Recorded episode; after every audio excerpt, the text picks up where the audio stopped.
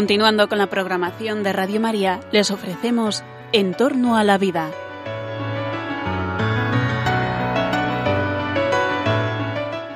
Es un espacio dirigido por José Carlos Avellán y Jesús San Román.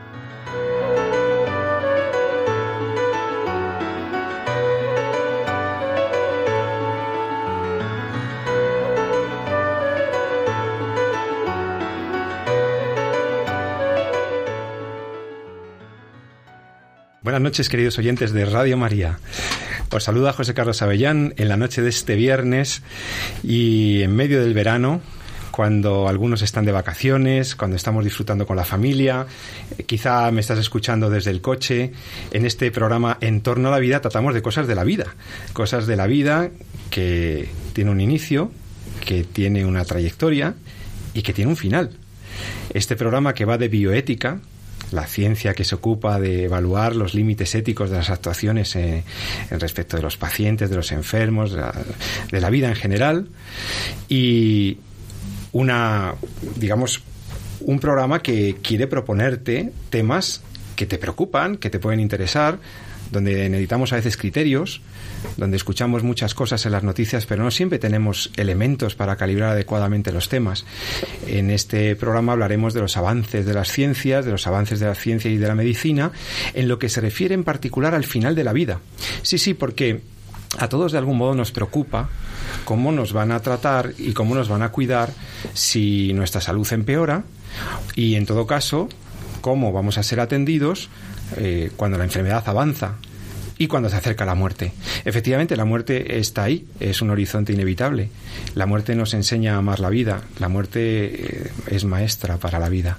Pero de todas maneras, necesitamos saber qué criterios, qué oportunidades, qué posibilidades nos ofrece la medicina y cuáles serían los límites de esas actuaciones. Fijaos, eh, el motivo del programa de hoy, la excusa con la que nos, nos eh, planteábamos el programa de, este, de esta noche, es que recientemente el Grupo Parlamentario Socialista en la Asamblea de Madrid presentó una proposición de ley para la muerte digna para la muerte digna. Según recoge el diario El País, hace unos días, el objetivo de este proyecto es garantizar un marco legal a quien decida rechazar tratamientos sanitarios en el último tramo de una enfermedad mortal, dicen los socialistas. El PSOE pretendería con esta ley asegurar cobertura legal a los médicos que deciden atender a los pacientes que quieren recibir cuidados paliativos o actos médicos de carácter sedativo, aunque ello implique acortar su esperanza de vida. E intenta ocupar un vacío legal sobre la llamada muerte digna bueno, en diversas comunidades autónomas están saliendo leyes, como todos estáis escuchando probablemente, sobre el tema de la muerte digna, sobre los cuidados paliativos. Y en el fondo, subyacente, latiendo en el fondo de esta problemática, está la pretensión de legalizar acciones que no tienen nada que ver con la ética médica, como por ejemplo la eutanasia la eutanasia que se pretende convertir o presentar como un derecho. Y, y así, con, esta, con estos mimbres nos queremos plantear algunas preguntas esta noche. ¿Cuáles son los límites de los actos médicos al final de la vida? ¿Qué capacidad de decisión debe tener un paciente? Por ejemplo, el tema de la sedación, que es un tema muy importante y que me gustaría que tratemos con, con alguna persona experta en este programa. La tenemos aquí en el programa, en el estudio de Radio María. Eh, ¿Qué es eso de la sedación? ¿Cuándo hay que sedar al paciente? ¿Cuáles son los límites de esa sedación? ¿Cómo se debe hacer? Eh, ¿Podría ser un derecho eh, la sedación? Porque en los proyectos de ley que estamos contemplando se empieza a hablar de que el paciente pudiera exigir la sedación. O es algo que debería ser indicado por el equipo médico y por lo tanto eh, presentarse de acuerdo con unos condicionantes, con unos requisitos y con unos protocolos. En el fondo lo que queremos es estar tranquilos de que lo que se está haciendo y lo que se quiere hacer es correcto y que los médicos están actuando muy bien por ahora, hasta ahora. Y estas nuevas leyes, a ver en qué situación nos ponen. Entonces tenemos el tema de la eutanasia, el tema de los cuidados paliativos que demasiadas veces se confunde con la eutanasia y tenemos el tema de la sedación. Tres temas muy importantes para hablar hoy esta noche que espero que te interesen. Me he rodeado de gente que sabe mucho de esto y que tiene experiencia. Por ejemplo, mi amigo y compañero de este programa, que todos los que nos seguís viernes a viernes cada 15 días, está esta noche con nosotros, Jesús San Román, doctor en medicina, experto en bioética y profesor del máster de bioética de la Universidad Rey Juan Carlos. Jesús, buenas noches. Buenas noches, Pepe. Encantado de tenerte de vuelta. Ah. Eh, aquí en este periodo vacacional que andamos entrando y saliendo, unos y otros. Bueno, unos os vais en agosto, otros nos hemos ido unos días de julio y en todo caso siempre estaremos a, a disposición de nuestros oyentes. Y también aprovecho para presentaros a la doctora Nieves Cano, Nieves Cano Linares, médico asistencial aquí en Madrid, también magíster, máster en bioética por la Universidad Rey Juan Carlos, por tanto, una eh, experta en medicina que además se ha molestado en formarse en aspectos éticos y bioéticos. Buenas noches, Nieves. Buenas noches, encantada de estar aquí. Gracias por estar en entorno a la vida. Y fíjate que mm, Nieves podrá decir mucho desde toda su experiencia porque Nieves está en, paliativos, está en atención domiciliaria, está atendiendo a personas en los últimos momentos de la vida, pues prácticamente todos los días tiene que ver a sus pacientes y entonces eh, nos contará muchísimas, muchísimo de su experiencia y también nos podrá clarificar muchos conceptos.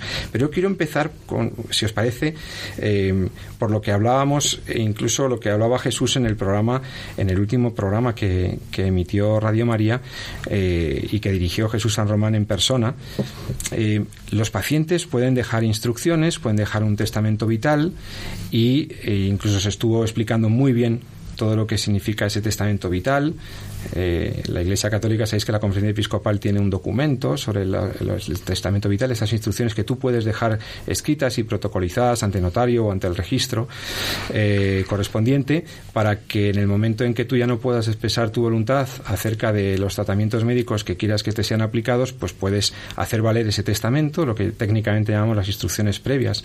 O sea que todo va a la, digamos, en la línea de intentar salvaguardar los derechos del paciente. Y intentar asegurar que la autonomía del paciente, sus preferencias, se, bueno, pues se van respetando, incluso en los momentos en que él no las puede manifestar. Pero hay veces en que el paciente ya está muy malito o está en los últimos eh, momentos de su vida y entonces se plantean acciones eh, que son las que plantean la controversia que estamos presentando aquí. Por ejemplo, eh, Jesús, eh, a mí hay una cosa que, me preocupa y es que muy poca gente conoce realmente lo que son los cuidados paliativos. Y, yo creo que una primera cosa que deberíamos aclarar aquí es que los cuidados paliativos no son la eutanasia. A ver, aclare, aclara tú esto. Sí, pues eh, como bien eh, comentabas, ¿no? tuvimos la ocasión en el programa pasado de leer el, testamento vital y al menos eh, prometer incluso un programa monográfico sobre, sobre este tema, el tema de los cuidados paliativos, sobre el tema de la sedación, ¿no? sobre todo de vista a lo que se nos viene ahora, como bien comentabas al principio, en el mes de septiembre y octubre. Y yo creo que es clave y, aunque corriendo incluso el, peligro de repetirnos y ya sabemos que hemos hablado de este tema en algunos otros programas, yo creo que eh, nos va a faltar tiempo en insistir en que tengamos cuidado con eh, la manipulación del lenguaje que se va a hacer y a la cual eh, pues se va a ir llevando un poco a, la sociedad en los próximos meses de cara al debate que se va a abrir. Entonces es, muy importante eh, saber diferenciar qué es el tema de los cuidados paliativos, qué es la sedación, qué es la sedación paliativa, la sedación terminal. todo esto en qué consiste y saber diferenciarlo bien de la eutanasia. Porque eh, si no puede parecer que el hecho de eh, levantar la voz en contra de la eutanasia, cosa que por cierto nos ha recordado hace relativamente poco, el Papa Francisco en, una reunión que tuvo con los representantes de los colegios de médicos de España y de Portugal, etcétera, ¿no? Entonces eh, podemos creer que levantando la voz contra la eutanasia estamos levantando la voz contra los cuidados paliativos y no es así, claro en absoluto. Y también puede ocurrir lo contrario, que pensemos que si estamos defendiendo los cuidados paliativos y defendiendo la sedación terminal o la sedación paliativa en los momentos en los que haya que utilizarla, pues podemos pensar que estamos defendiendo la eutanasia y tampoco es así. Entonces, eh, es, es, fundamental. ¿no? Yo creo que es, es importantísimo aclarar un poquito eh, todos estos conceptos. ¿no? Los cuidados paliativos es algo que queremos todos los médicos para nuestros pacientes llegado un momento. Y como comentábamos, yo creo que se, se explica bien. Es decir, todos los médicos estamos ahí por el bien de nuestros pacientes. ¿no? Trabajamos por su propio bien y lo primero que queremos hacer es no hacerles daño. ¿no? Estos eh, los principios básicos del tratamiento médico ya desde la época de Hipócrates. Con lo cual, eh, ¿cómo no vamos a estar a favor de mejorar sus condiciones, mejorar su calidad de vida en un momento en el que la muerte está tan próxima. ¿no? Y yo lo comentaba en el programa pasado y con una frase que a mí me gustó mucho, ¿no? que me dijo un médico que se dedicaba a los cuidados paliativos, ¿no? cuando le pregunté ¿no? por qué te dedicas o, o por qué haces ¿no? cuidados paliativos. ¿no? Y te dice, pues bueno, yo lo que quiero es ayudar a gente ayudar a la gente a vivir hasta que muera. Esos son un poquito los cuidados para ti, es decir, eh, mientras el paciente esté viviendo, pues que se viva de la mejor forma posible, ayudar a vivir hasta que uno muera. Puede que llegue el momento en que la situación sea difícil, como podemos comentar ahora en, estos próximos minutos del programa, y que eh, bueno que haya que utilizar algún arsenal terapéutico o algunas eh, herramientas terapéuticas que con el objetivo de eh, disminuir algunos síntomas o disminuir algunas manifestaciones de la propia enfermedad, pues lleven de forma secundaria el hecho de que la vida pueda cortarse, incluso llegando a, tener que incluso deprimir el nivel de conciencia, ¿no? según en determinadas situaciones. Bueno, esos son objetivos no queridos o consecuencias no queridas, que luego también tú como extraordinario beticista que eres, Pepe, pues también podemos hablar de lo que es el, eh, mal menor no querido, etcétera, y cuáles son las condiciones eh, para que eh, esto pueda darse, ¿no? Pero claro, diferenciemos, ¿no? Diferenciemos lo que son los cuidados paliativos, lo que diferenciemos lo que es la sedación de la eutanasia. Nieves, tú puedes decir en dos palabras en qué consisten los cuidados paliativos, cuándo entra en juego un equipo de paliativos. Bueno, yo puedo decir que los cuidados paliativos se inician desde el mismo momento del inicio de la vida porque todos somos paliativos, antes o después vamos a morirnos. Paliativo viene de paliar, exacto, de, aliviar, de calmar, ¿verdad? Muchos tratamientos médicos desde el inicio de la vida son paliativos, porque realmente son sintomáticos. Porque no curan. No curan, no van a la causa, sino solamente a la sintomatología. Pero paliativo se puede aparecer cuando hay una enfermedad avanzada, progresiva, crónica, no curable, que en un momento dado no hay unas posibilidades terapéuticas claras y que se prevé un final próximo, un final de la vida próximo. Y es una atención integral de la persona, del paciente, en todos sus aspectos, tanto sus necesidades físicas, emocionales, afectivas como espirituales. Es una atención integral al paciente y a su familia que le está a, su alrededor. Y es como ha dicho Jesús, o sea, intentar em, abordar lo que el paciente necesita, darle los, los, días que le queden de vida, darle la mayor vida posible. Ahora los médicos contáis con muchísimos más. Eh, Jesús hablaba de un verdadero arsenal terapéutico para, para trabajar eh, minimizando el dolor, minimizando ciertas, ciertos síntomas, ¿verdad? Y eso a mí me llena de tranquilidad. Esto es así, en, España al menos. En España tenemos un arsenal terapéutico en todo el mundo occidental y en el mundo, bueno, por desgracia en, en otros continentes, en África y en otros continentes no tienen esas, esas posibilidades Hoy en día hay un arsenal terapéutico magnífico con respecto a todas las sobre todo respecto al dolor, en el 99,9% el dolor puede ser perfectamente aliviado y tratado.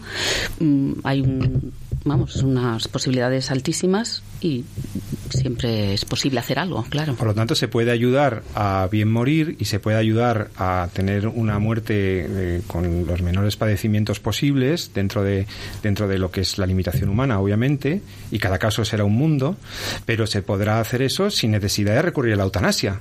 Bueno, es que la eutanasia no tiene nada que ver con los cuidados paliativos. Aclaréis esto, por favor. La eutanasia es absolutamente diferente o lo contrario de los cuidados paliativos. ¿Por qué es lo contrario? Porque la eutanasia el objetivo es acabar con la vida debido a, un sufrimiento que consideran insostenible o, insoportable. Y los cuidados paliativos consideran ante todo la vida sin posibilidad de alargarla ni acortarla, sino actuar en la medida de lo posible para aliviar el sufrimiento, el tiempo de vida que quede, sin alargar ni acortar. Ni por un extremo ni por el otro.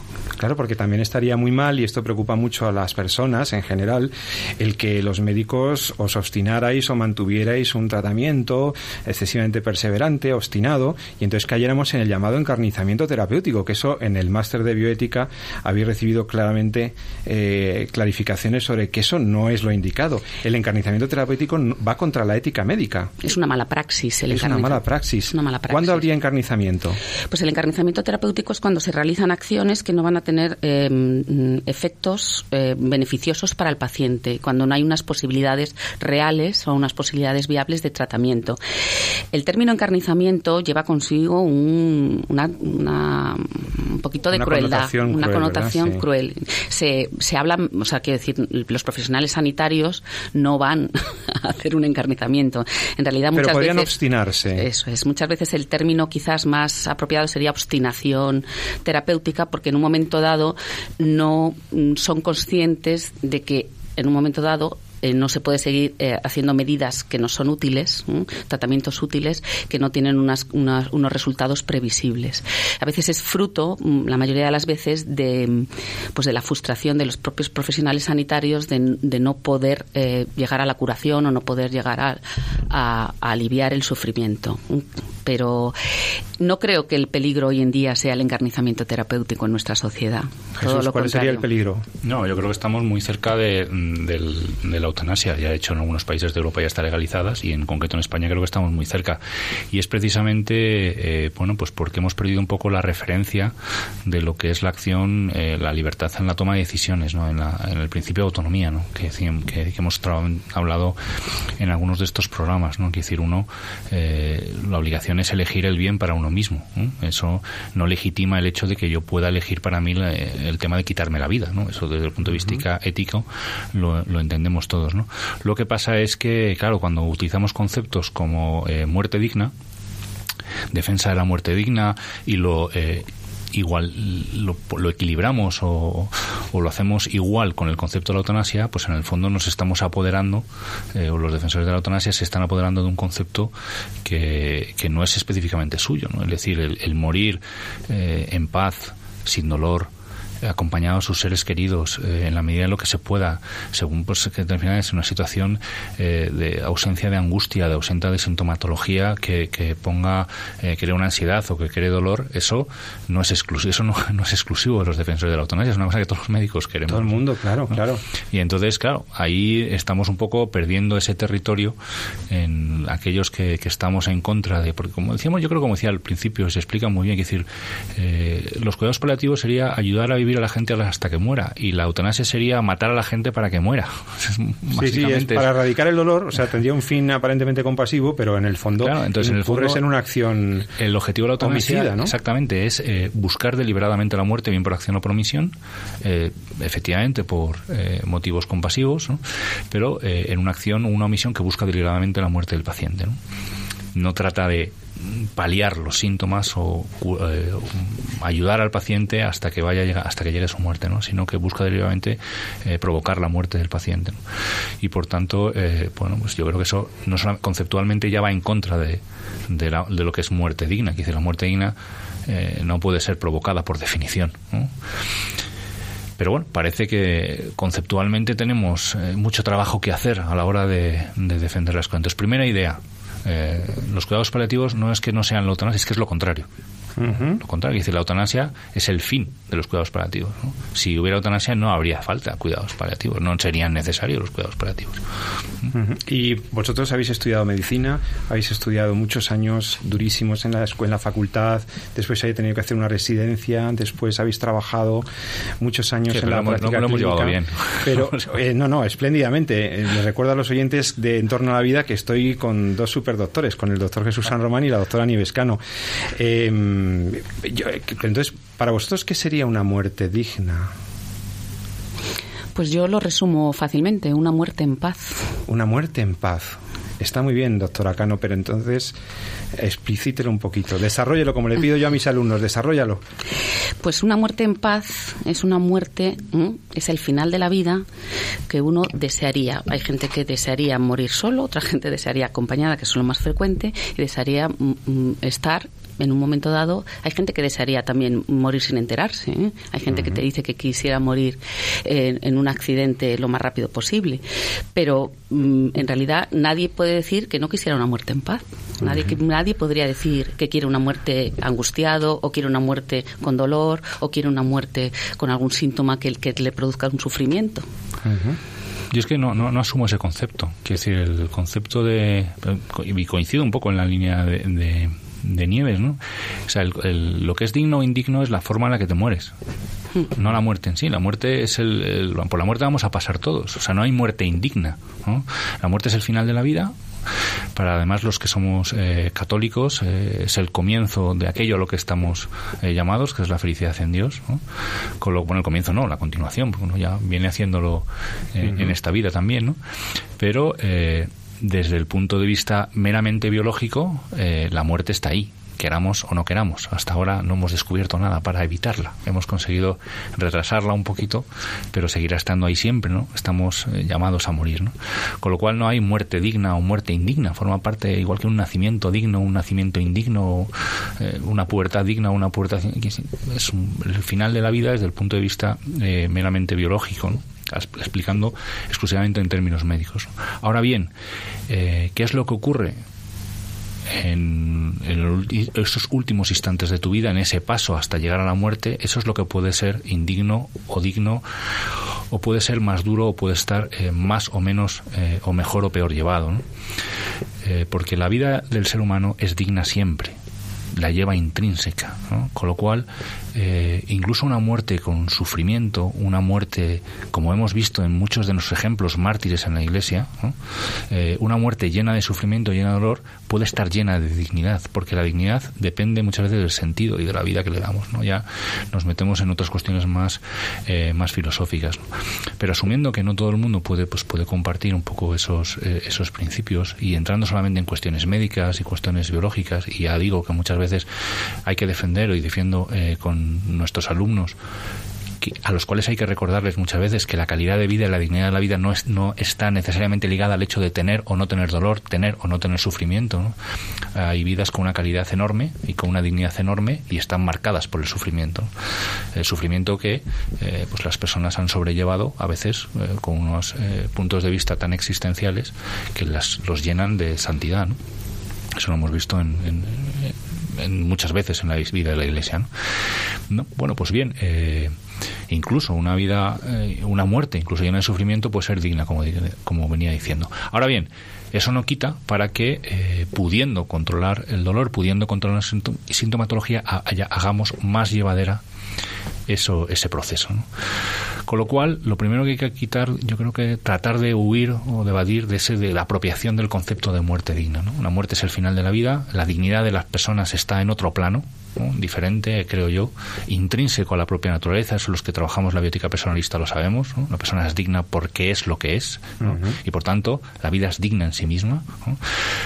Lo que no quita es que eh, no se quiera o no se justifique o no se pretenda hacer precisamente eh, más llevadera, más soportable y más eh, agradable, si me puras, pues esa, ese último final de la vida para que, como decía Nieves, la gente pueda morir en paz. En paz. Entonces, Nieves, sería una eh, estaríamos hablando de un verdadero deber del médico de, desde vuestra propia deontología, desde vuestra propia ética como médicos, de vuestra ética profesional, el cuando no podemos curar, paliar, y siempre cuidar. Acompañar y siempre cuidar, ¿no? Ese es el eslogan vuestro, ¿no? Eh, eslogan. eslogan, vamos, es, un, lema. Es, un, lema, sí, sí. Curar a veces, cuidar y acompañar siempre. Y acompañar siempre. No abandonar. En tu experiencia, los, los eh, bueno, eh, vosotros estáis hablando de un plano que podemos compartir. Evidentemente, eh, todos los seres humanos tenemos una dimensión espiritual. La canalicemos por una religión, la canalicemos de un modo más existencial o filosófico. Todos tenemos una dimensión espiritual que de algún modo te interpela y que siempre tendremos que resolver. Pero puede haber personas que estas cuestiones a lo mejor no las tengan tan patentes y estén más influidas por lo que yo he llamado, siguiendo al profesor de filosofía del derecho de la Universidad de Cádiz, el doctor Carpintero, la ideología de los derechos. La ideología de los derechos se ha metido mucho en el ámbito médico, eh, en el de los pacientes. ¿no? Los pacientes reivindican sus derechos, la autonomía de los pacientes, el que me dejen elegir el tratamiento, el que me dejen rechazar un tratamiento, el que yo le pueda pedir a mi médico, qué es lo que un paciente te puede pedir y qué es lo que un paciente no debería pedirte o si te lo pide, tú vas a intentar... Eh, no vas a poder atenderlo o vas a ver el paciente lo que te tiene que pedir es que tú siempre hagas lo que consideras que es el bien para el paciente. No te puede pedir que tú hagas algo que es, puede ser maleficiente o no, o no, o no beneficiente para él. O sea, no te puede pedir algo que no, que no está dentro de la profesión médica, que es ayudar, aliviar, curar y paliar. ¿La eutanasia podría ser alguna vez un derecho? Eh, no, es que la eutanasia no es un acto médico en sí mismo. Bien visto, no es un acto médico. O sea, se está intentando por todos los medios mm, medicalizar la eutanasia, cuando la eutanasia técnicamente no es un acto médico ni, y, si, y si es una técnica realmente muy sencilla, o sea, no es no es algo realmente no no la eutanasia es un, es pues ser verdugo, o sea, hay verdugos por desgracia en, en las penas en los, estados en los que hay pena de muerte no lo realizan los médicos, o sea, no hay una medicalización de la muerte eh, a la hora de eliminarla. Entonces, no es un acto médico en sí mismo. Entonces, os estarían endosando a los médicos eh, porque al final sería un profesional sanitario. En la mayoría de los países donde se ha legalizado hay participación del profesional médico. Eh, ¿Os estarían endosando una obligación legal, en caso de que algún día se pretendiera la legalización, de algo que no corresponde a vuestra profesión? Claro que, está fuera de vuestra finalidad, de vuestro telos, de vuestra vocación. Em, yo creo que se intenta medicalizar como para normalizar o para justificar.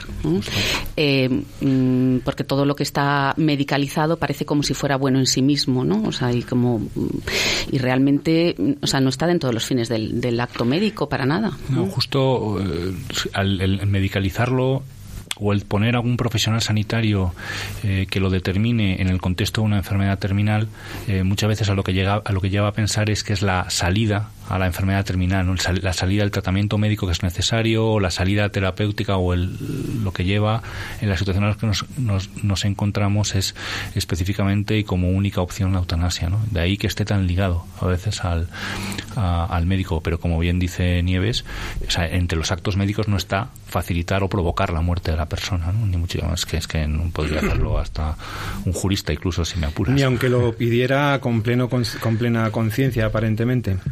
Claro. claro, claro, sí. Y bueno, y muchas veces la petición de eutanasia, que mm, por supuesto la petición de eutanasia la tiene que realizar la propia persona. Eso es eutanasia. Cuando se pide la muerte de otra persona sin consentimiento, sin petición de la otra persona, no es eutanasia, que es que a veces ya también la confusión terminológica lleva ya a extremos cada vez más. No es eutanasia, sino es peor. sí, son las llamadas eutanasias no voluntarias, que es un, es un término que usamos en bioética y que encubre buena parte de las eutanasias que estamos conociendo. Por ejemplo, en Holanda lo denunció el fiscal, el fiscal del Estado. Bueno, eh, en, esta primera parte del programa a mí me han quedado, resumiendo un poco lo que habéis dicho, que me ha parecido muy profundo y muy interesante, eh, me han quedado algunas ideas bastante claras. Primero que los cuidados paliativos es una parte de la acción médica y que actuar paliativamente, confortar al paciente, intentar aliviar su dolor, su sufrimiento, forma parte de vuestra actuación beneficente habitual y por tanto los cuidados paliativos es una cosa buena, es una cosa que se debería promover y que entra dentro de lo que es la función eh, del médico. Nieves. Perdón que te interrumpa. Es que los cuidados paliativos no, no solamente los tienen que realizar unos profesionales que están específicamente formados para eso. Los cuidados paliativos los tiene que realizar cualquier profesional médico en cualquier ámbito de la medicina en un momento dado. En determinadas circunstancias, cuando ya, bueno, o sea, hay una complejidad en la atención paliativa, pues se precisa de, unos, de, una unidad especial. De una unidad especial. Pero cuidados paliativos los realiza cualquier profesional sanitario que tenga claro cuál es su objetivo de finalidad del acto médico. Perfecta la aclaración. Esa es una primera idea. Otra segunda idea que me ha quedado muy clara es que la eutanasia y los cuidados paliativos no tienen nada que ver, porque muchas veces se mezclan. El, pretendido derecho a una atención al final de la vida y a unos cuidados paliativos se incorpora la posibilidad de que el paciente eh, tuviera la capacidad de pediros que le matarais y eso no es eso no forma parte, no tiene que ver con los cuidados paliativos. La eutanasia no es un acto médico, es un acto obsesivo, es un acto homicida, aunque tenga una finalidad compasiva y por lo tanto no tiene nada que ver. Además, éticamente es todo lo contrario, los paliativos son buenos y la eutanasia, desde la moral clásica y la moral, por supuesto, cristiana y la, mayoría de las morales, matar a otra persona, incluso por compasión, no sería de recibo. Eh, y, esas son dos ideas que me han quedado muy, muy claras. Pero ahora eh, se me ocurre que a lo que en realidad tenemos miedo muchas veces no es a la muerte. A lo que muchas veces tenemos miedo es al dolor, ¿no?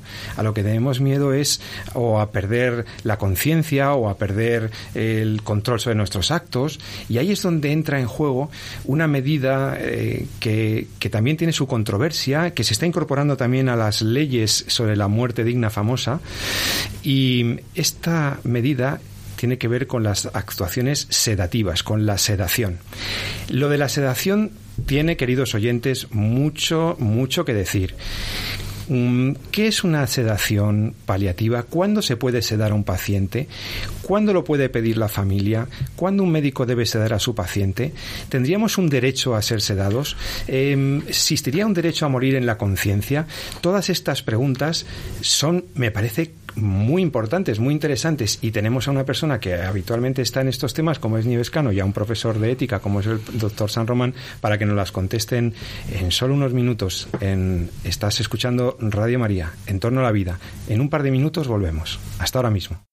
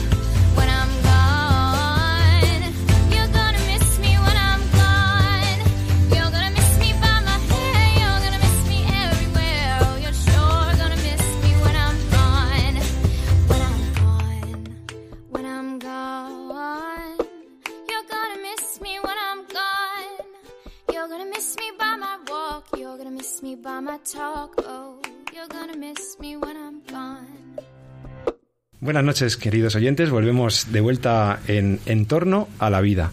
Después de esta pausa musical, eh, pues retomamos nuestro debate, bueno, más que debate, nuestros comentarios a estas nuevas leyes que se están haciendo sobre los cuidados y las atenciones al final de la vida. Estamos intentando con el doctor San Román y con la doctora Nieves Cano clarificar los conceptos alrededor de los cuidados que se deben dar a un paciente al final de sus días o los pacientes que ya están muy malitos, cuando nos ponemos muy malitos y necesitamos una atención especial, la atención de los cuidados paliativos. Hemos estado explicando en qué consisten.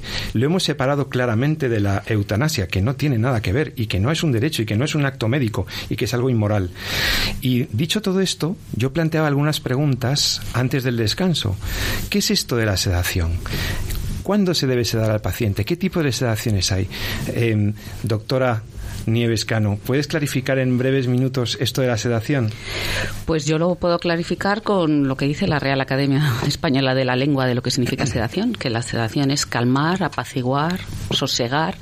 En realidad, sedación se ha realizado toda la vida en, en el ámbito médico, en las prácticas médicas, en la praxis médica, de disminución del nivel de conciencia. Es exclusivamente eso para una determinada acción, para una determinada terapéutica o como efecto secundario de una, de una una intervención. Por ejemplo, no se nos ocurriría pensar que se pudiera operar hoy a alguien, hoy en día, sin anestesiar, sin sedar al paciente, sin disminuirle la conciencia para realizar una intervención. La sedación es una práctica médica perfectamente establecida que en sí misma lo único que significa es disminución del nivel de conciencia. ¿Y qué tipo de sedaciones hay? Pues, pues hay mucho tipo de sedaciones. Puede ser según, según su objetivo, si el objetivo es disminuir el nivel de conciencia o es un efecto secundario de, de, un acto de una terapéutica. Según la temporalidad, pues la sedación puede ser intermitente o continua y según la intensidad de la sedación, pues puede ser más superficial o más profunda en función del, de la disminución del grado de nivel de conciencia que hay.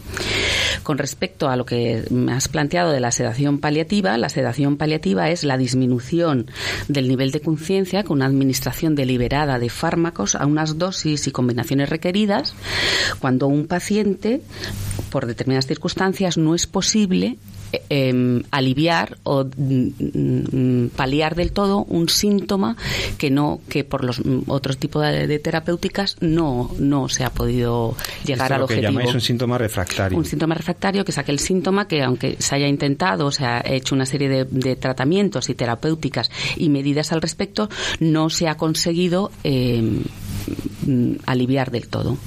En ese momento, el paso siguiente, en un momento dado, es ante un síntoma refractario, para poder controlar los síntomas, el siguiente paso sería, como indicación, el disminución del nivel de conciencia del paciente en la medida de que se alivie y en la medida que se palie, el síntoma. ¿eh? Bueno, yo esto lo veo muy claro. Entonces, a ver, yo no soy médico, pero si realmente tenemos un síntoma refractario, es decir, tenemos pues una grave molestia, un síntoma verdaderamente doloroso, que no, que no haya, no hay fármaco, no, no conseguimos calmarlo, no conseguimos aliviarlo, pues oye, es, casi humanitario el, sedarlo y está indicado. En ciertas tenéis protocolos de actuación, gradualidades, eh, protocolos que nos dejan muy tranquilos de que a veces dormir al paciente, sedarlo, bajar el nivel de conciencia es necesario, indicado y bueno.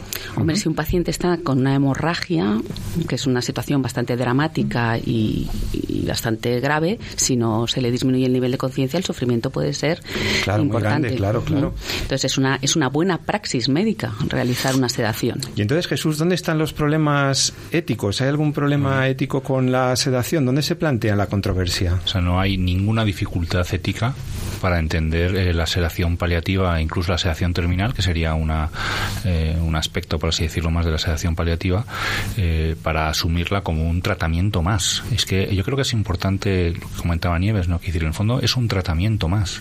Es decir, una vez que nos encontramos ante un síntoma que habéis definido muy bien como refractario, y que refractario viene a decir bueno, pues que se resiste ¿no? con todos los tratamientos que tenemos, pues no acabamos de controlarlo, no acabamos de, conseguir manejarlo. Esto muchas veces tiene que ver, además, curiosamente, como muy poca gente que la mayoría de estos síntomas no tienen que ver con el dolor, muchas veces ¿no?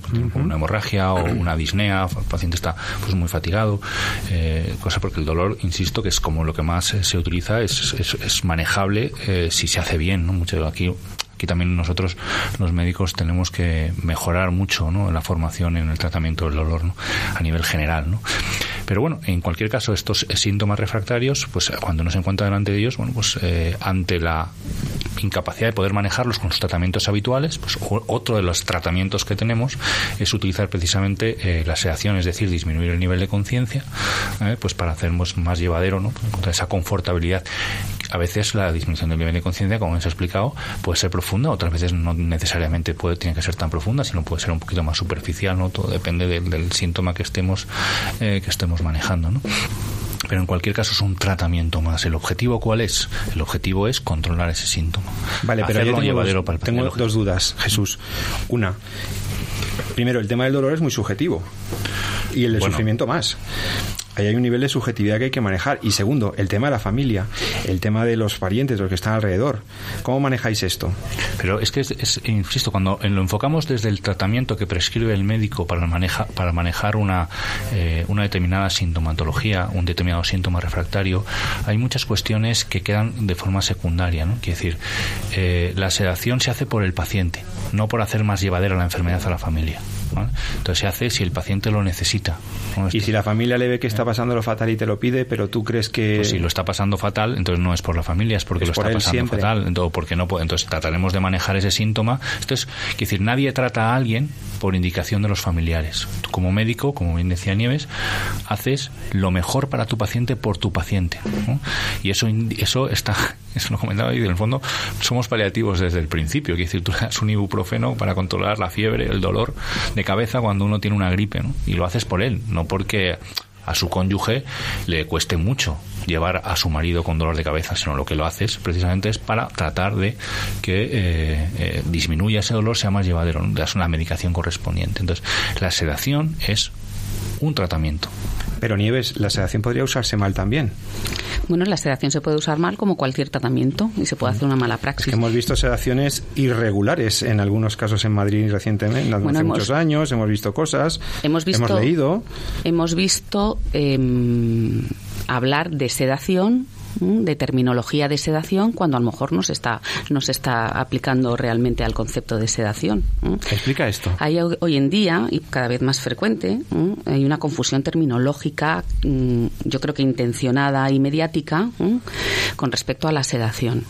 Se habla de sedación terminal, que en cuidados paliativos, sedación terminal es exactamente igual que cualquier sedación paliativa, que solo sucede cuando eh, la, muerte del paciente está relativa, muy cercana y próxima. en agonía. En agonía. O sea, se habla de terminal cuando se presupone por la, el pronóstico de supervivencia del paciente que de su de su, momentos de su evolución que el final está cercano y se supone que no va a ser nunca una sedación reversible porque el final está muy próximo e inminente. Esa es la única diferencia entre sedación paliativa y sedación terminal. Pero hoy en día en, en los medios y en la sociedad se habla de sedación terminal equiparando en realidad a eutanasia cuando, no tiene, como hemos hablado, no tiene nada que ver. La sedación es la disminución del nivel de conciencia para aliviar un síntoma refractario cuya muerte del paciente está más próxima o nuestra mm, previsión es que está más próxima y que se supone que no va a haber una reversibilidad.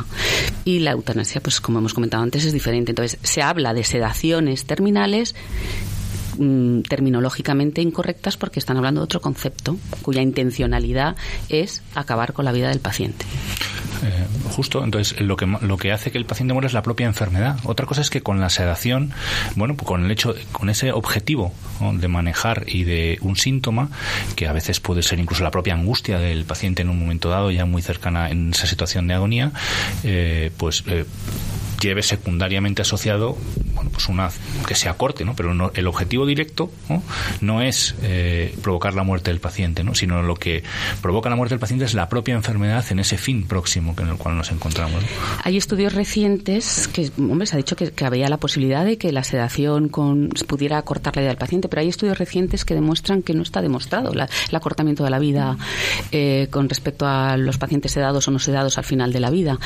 Eh, claro que es muy difícil de determinar. Mm, ¿Quién podría determinar cuál es al final. Para poder hablar de acortar algo tienes que conocer el término. Claro, hay un grado de incertidumbre muy alto en estas, en estas situaciones. O sea, hay situaciones de agonía que aparentemente son horas y se convierten en días, incluso semanas. O sea, que en realidad el acortamiento, en el caso de que fuese así, la intencionalidad no es acortar, sino es un efecto eh, indirecto. que sería la, aplicación de, como tú muy bien sabes, la aplicación del principio del doble efecto.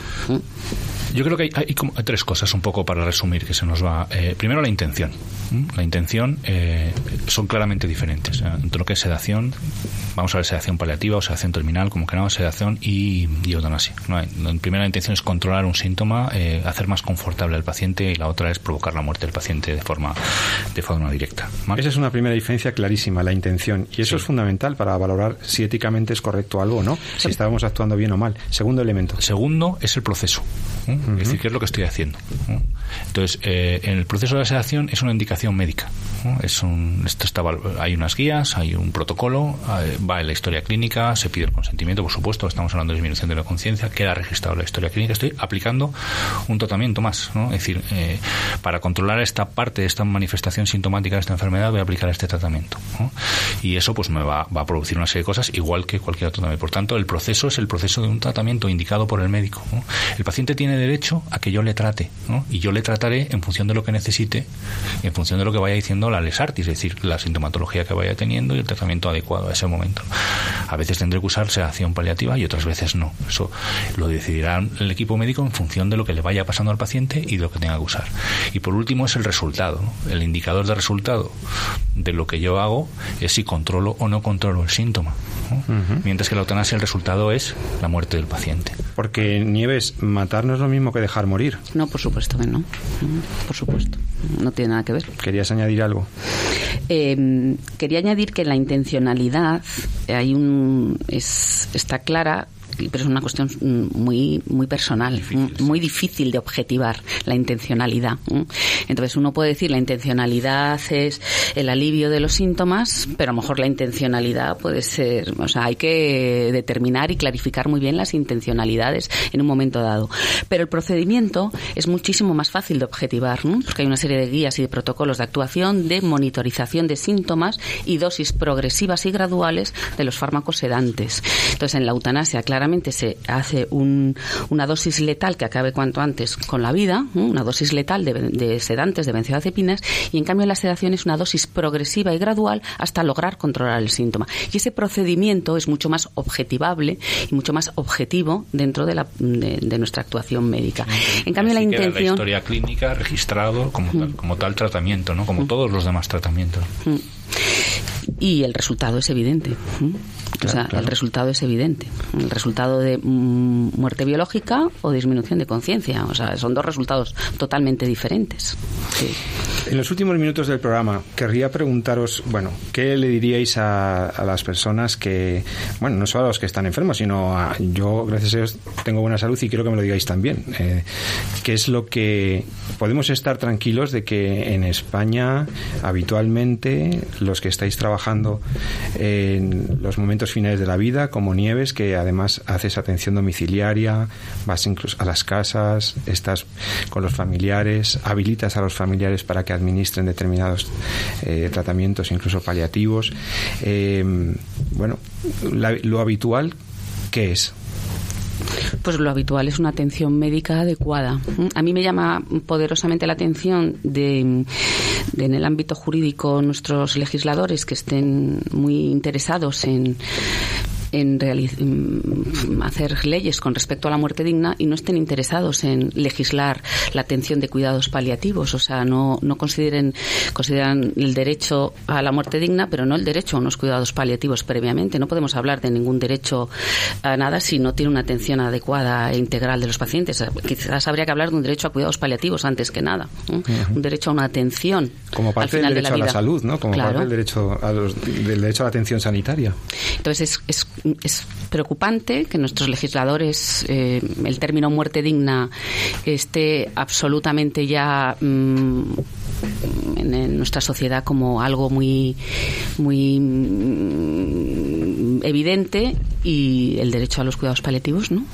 Para vosotros como médicos, entonces estas iniciativas, estos proyectos de ley de, algunos partidos en España, eh, ¿os preocupan? ¿Creéis que la clase médica, como lo, como, como lo veis, eh, creéis que tendríamos que ir a, otro, a otros paradigmas?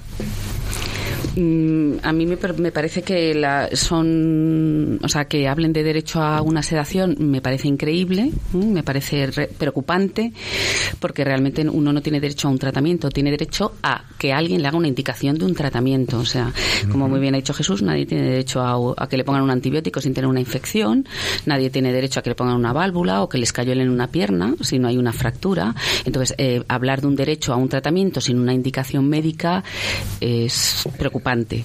Pero yo creo que la, que la profesión médica tiene claro cuáles son sus, sus, sus funciones y tiene claro cuál es su objetivo de su, de, su, de su profesión. El objetivo de su profesión es buscar el bien del paciente, que es una relación de ayuda y de confianza y, por supuesto, el paciente puede decidir luego a, la alternativa de, de rechazar o no rechazar el tratamiento indicado, pero no decidir el tratamiento. Jesús, el último minuto. Bien, una oportunidad. Eh, esperemos que no sea perdida, como ha ocurrido otras veces. ¿no? Muchas veces eh, a mí me da pena que eh, a veces estas oportunidades llevan una carga ideológica que el legislador quiere aplicar en, muchas veces en defensa del, de la postura un poco que defiende desde el punto de vista formal, ¿no? en su corriente política. Entonces, eh, como bien ha dicho Nieves, los cuidados paliativos tienen que desarrollarse y tienen que y tiene que haber un, un derecho a tener un cuidado paliativo. Eh, como tengo pues eh, derecho a la salud, la salud es universal, ¿no? en todos los aspectos de nuestra vida y trabajamos, se ha hecho un enorme avance en el cuidado del niño, en los primeros, en el niño sano, en la promoción y la prevención de la salud, los factores de control de los factores de riesgo que evita las enfermedades, vacunación universal, se lleva trabajando en un montón de programas para mejorar el estado de salud de la población o para añadir vida a los años. Los cuidados paliativos es añadir vida a los años también, ¿no? es añadir vida a nuestros últimos momentos y eso es lo que hay que trabajar. En desarrollar los cuidados paliativos, en tener un, no como decimos, en un derecho a la eutanasia o un derecho a que a mí se me aplique un tratamiento sin que esté indicado. O sea, que es que son dos cosas distintas y detrás de eso que hay, pues en mi opinión personal yo creo que hay mucha carga ideológica y mucho eh, de todo este tipo, ¿no? Pero como médico para mí lo más importante es mi paciente. Y que esté mi, paciente esté a gusto, que esté bien, que muera en paz, que es lo que decimos, ¿no? Que pueda ayudarle a vivir hasta que muera, ¿no? Eso es un poco lo que a mí me gustaría que fueran estas leyes. Fantástico resumen. Pues muchísimas gracias a los dos. Eh, espero, queridos oyentes, queridos amigos, que, que, hayamos conseguido clarificar algunos términos, tranquilizar a algunas personas que, que, que andan con el miedo de lo que va a pasar si me ingresan, si no me ingresan. Tenemos unos médicos maravillosos que tienen muy claros, como veis, los conceptos y solo me queda despedirme de Nieves Cano Linares, médico, máster en bioética por la Universidad Rey Juan Carlos y bueno, pues eh, amiga, muchísimas gracias por todo lo que haces por tus pacientes y por haber estado aquí hoy en Radio María. Muchas gracias a vosotros. Y a ti Jesús, que tengas un feliz fin de semana, como siempre, muy buenas noches. Muy buenas noches, Pepe. Y a todos vosotros, queridos oyentes, como siempre os digo, disfrutad, amad, ama la vida y defiéndela. Esperamos estar con vosotros dentro de 14 días otra vez. Muy buenas noches.